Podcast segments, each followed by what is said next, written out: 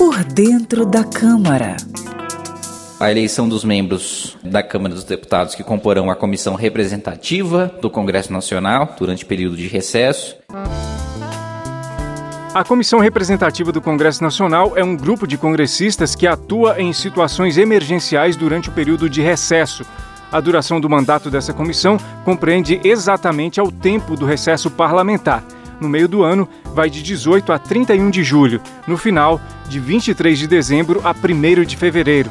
A comissão representativa é composta de sete senadores e 16 deputados e uma mesma quantidade de suplentes. Eles são escolhidos numa eleição na última sessão ordinária antes de cada recesso. Os senadores elegem os membros do Senado e os deputados os da Câmara. Sempre que possível, a composição da Comissão Representativa do Congresso Nacional é proporcional ao tamanho de cada bancada partidária.